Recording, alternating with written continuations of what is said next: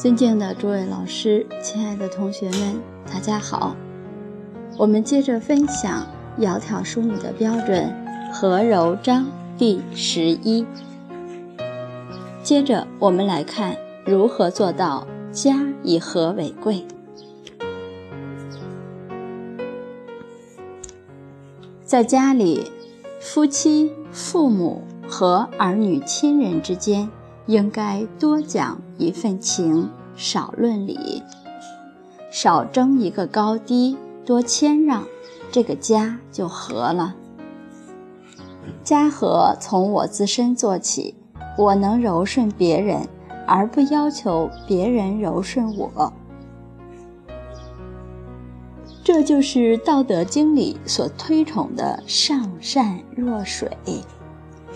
这种水之德。我们之前在女德课程里多次提到水，女人如水，这个水可是不得了，不跟人争，只是让，能柔顺一切。你看，水都是从高处往下流，把高位让给别人，它就服最低的，它就绝对不与人争。要知道，不与人争。这世上就没人与你争，你能柔顺，能柔顺，这世上没人能战胜得了你。所以柔能胜强，弱能胜刚；柔能胜刚，弱能胜强。下面讲到楚家以和为贵。楚家之法，妇女须能以和为贵，孝顺为尊。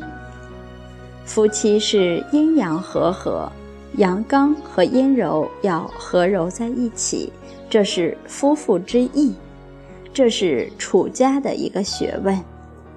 楚家之法就是以柔和为贵，这里需要妇女家里的太太她来主导。他怎么主导呢？他要先柔和，这是符合自然的，因为男女是分别属刚和柔，这是自然的一种特性。女子比较能够柔和，而人性格越柔和，他就越贵，这是真的，不论男女都是如此。我们在世界各地跑的地方也多了，见的人也多了，上至总统、国家领导人，下至一般的平民老百姓，各行各业都有遇到过。性格柔和的人，他的身体各方面都比较柔软。有时我们跟国家领导人握手，一握手就觉得这个人的手非常的柔软。我们知道这个人有贵相，所以柔和是贵相，身体和心灵是合在一起的。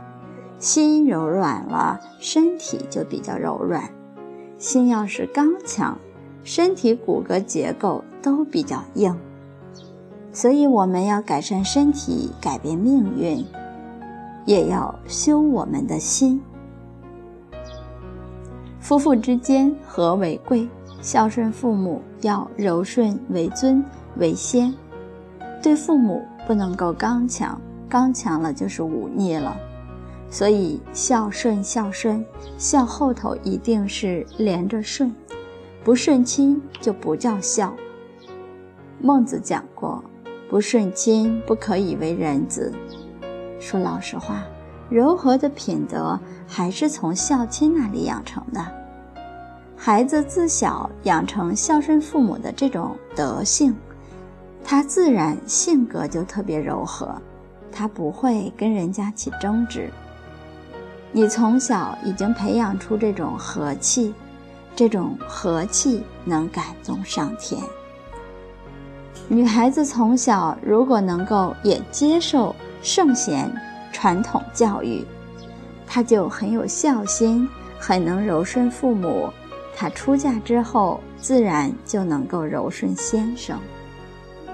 顺是大德，华严经普贤行愿品里，普贤菩萨讲恒顺众生，恒是永恒，永恒的柔顺众生，不让众生生烦恼，这是普贤之德，等觉菩萨的大德，非同小可。